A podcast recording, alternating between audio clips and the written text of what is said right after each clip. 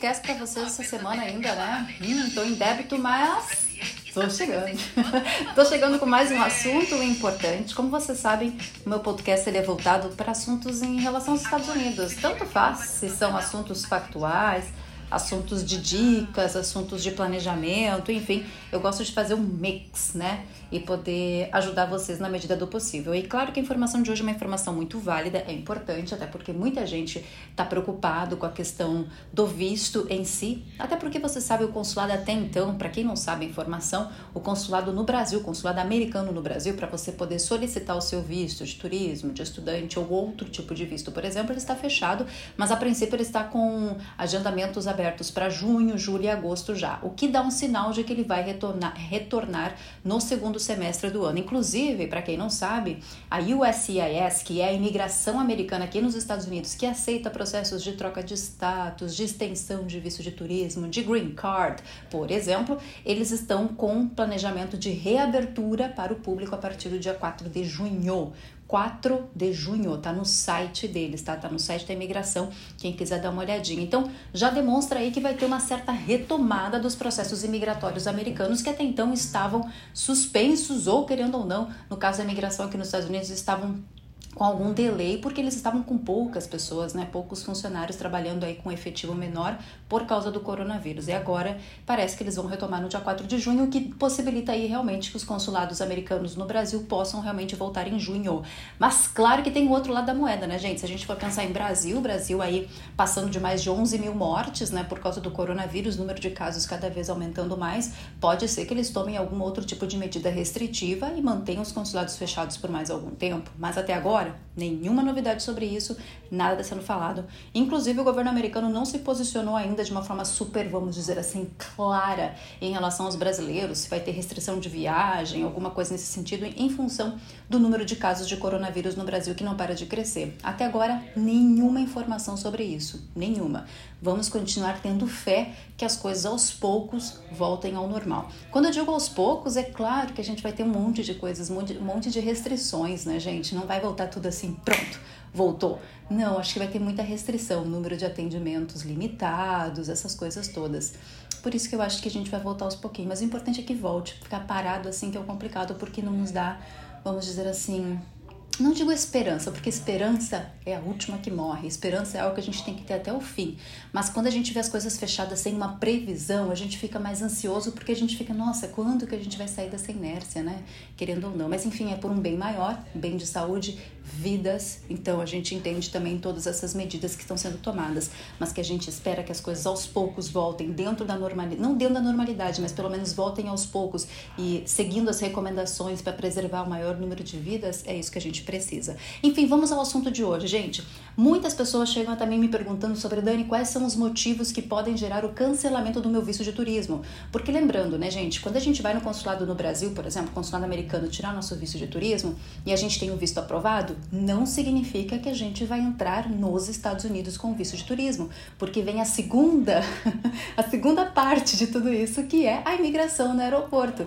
Então não significa que se você tiver seu visto aprovado no consulado que pronto, estou nos Estados Unidos. Não, não significa, porque ainda você tem que passar pela imigração no aeroporto e é a imigração no aeroporto que vai decidir se você entra ou não no país, tá? Agora vem algumas questões bem importantes que eu preciso falar para vocês, para vocês já peguem esse podcast, ó, já coloca ali como favorito, porque pelo menos assim você não vai perder os episódios que chegam aqui, principalmente esse episódio que é muito importante, tá? Como por exemplo, eu, Dani, tenho meu visto de turismo. Tirei, tive o visto aprovado e tal, tô vindo para os Estados Unidos, passei pela imigração no aeroporto.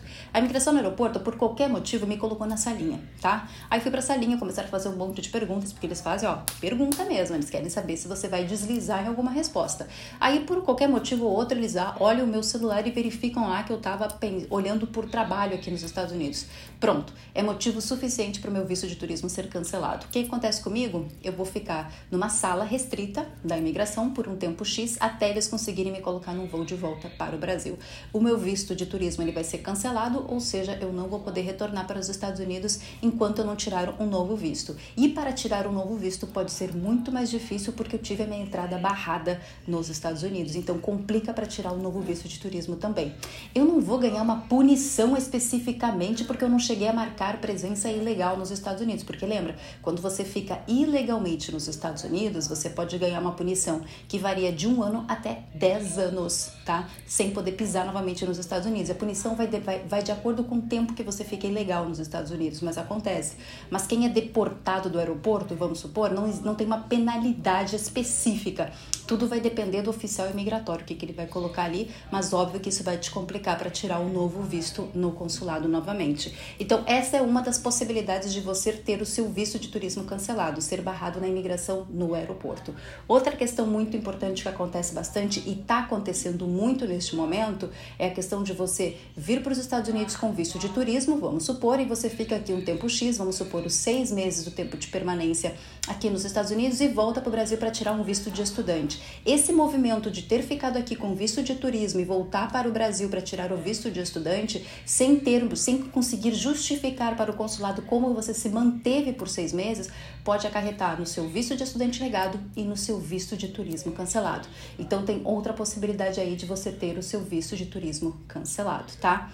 Outra questão, você veio para os Estados Unidos com seu visto de turismo, entrou nos Estados Unidos, ganhou uma permanência aí, vamos supor, de 30 dias. Passou esses 30 dias, você precisa entrar com uma extensão se caso você for, for, permanecer aqui. Se você não for permanecer, você tem que voltar. Mas agora, se você ficou, vamos supor, você ficou aqui nos Estados Unidos os 30 dias e saiu dos Estados Unidos com 35 dias, seja, ficou 5 dias legal, o consulado, quando você voltar, ele pode te mandar um e-mail pedindo para você comparecer no consulado para justificar isso e ele pode cancelar o seu visto de turismo também. Então, essa é outra possibilidade de visto de turismo cancelado.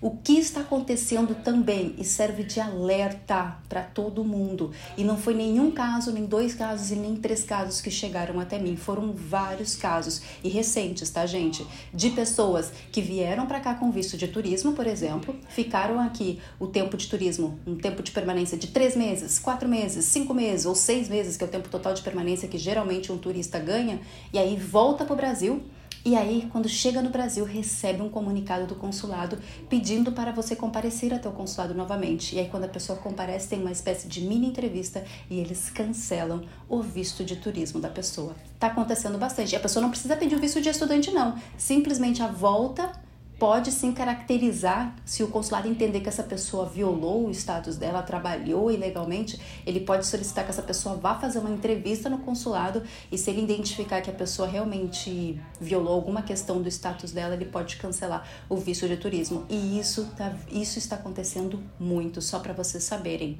Então, o visto de turismo cancelado tem várias possibilidades. Essas são algumas e essa última que eu relatei para vocês tá ficando bem comum. Então, por favor, fiquem atentos quando vocês fazem esse tipo de coisa. Já sabe que você, caso vocês voltarem para o Brasil, tenham já em mãos provas que comprovem que vocês turistaram, que vocês tinham dinheiro para ficar o tempo que vocês ficaram aqui nos Estados Unidos, porque é muito importante comprovar isso para não ter o seu visto de turismo cancelado. Quando você tem um visto de turismo cancelado, você é obrigado a fazer todo o processo de novo, pagar as taxas de novo e tem o risco de ter o visto negado, porque se o oficial consular que tiver te entrevistando entender que você tem possibilidade de vir e ficar ilegal nos Estados Unidos ou violar novamente o seu status imigratório como turista, ele pode negar o seu visto de turismo novamente. Então, fica aí o alerta para vocês. Muita gente me pergunta quais são as possibilidades de ter um visto de turismo cancelado. Essas são algumas dessas possibilidades e eu quero que vocês tenham isso Sabe, gente, olha, fiquem bem atentos mesmo, porque às vezes a gente não dá muita bola. Essa questão que muita gente fazia de vir para cá com visto de turismo, ficar aqui um tempo trabalhando ilegalmente para ganhar uma grana, aí volta para o Brasil, aí fica no Brasil um tempo, daí volta de novo para cá. Eu quero que vocês saibam que esse tipo de manobra era muito comum uns anos atrás. Hoje em dia está cada vez mais difícil de fazer isso. E quando eles conseguem perceber que você está fazendo isso com frequência, a chance de você ter seu visto cancelado é muito grande. E não precisa ter visto cancelado só no momento da imigração no aeroporto. Pode ter o visto cancelado quando você estiver no Brasil, tá? Ah, mas como que eles sabem, Dani, que eu vou estar no Brasil? Gente, imigração americana sabe tudo. Ele sabe exatamente o que você colocou no seu DS. Então, o agente do aeroporto, o agente imigratório no aeroporto, se ele quiser acessar as informações do teu DS, ele consegue, porque todo o sistema é interligado. Quando você entra no país, a imigração toda sabe onde você entrou, quando você entrou e com qual visto você entrou. E quando você sai, eles também têm essa sua saída também catalogada. Então, eles sabem tudo. Se eles quiserem rastrear alguém, eles conseguem rastrear. Viu, gente? É aquela coisa que eu falo muito nos meus coaches, nos meus clientes e vou compartilhar com vocês aqui. Se os Estados Unidos é capaz de descobrir agentes secretos infiltrados aqui nos Estados Unidos, agentes russos ou de qualquer outra nacionalidade, imagina nós, meros mortais brasileiros. se eles querem investigar mesmo, se eles estão com alguma dúvida de alguma coisa, eles vão investigar. Inclusive, até para vocês saberem também, serve como alerta, tá? Muitas vezes a imigração, ó, isso é bem importante salientar aqui. Muitas vezes a imigração, isso para visto de estudante agora, tá? Falei do visto turismo, mas vou aproveitar já o podcast e falar do visto de estudante um pouquinho para vocês entenderem também. Acontece que muitas vezes a imigração vai até a escola que você estuda. Vamos supor, a imigração está desconfiada que você está trabalhando ilegalmente, ou você se meteu em alguma questão, que pode ser uma rede de prostituição, uma rede de drogas, uma rede de pirâmides, por exemplo, né? Que são coisas proibidas. Uh, crimes que você pode ter cometido, um crime, sei lá, bancário, fiscal, ou até mesmo pessoas que pegaram e não pagaram aluguel e sumiram com aluguel eles podem muito bem rastrear, eles ficam investigando. Aconteceu, viu, com uma pessoa aqui em San Diego, inclusive, eles rastrearam essa pessoa, ficaram rastreando, investigando a vida dela por um tempo.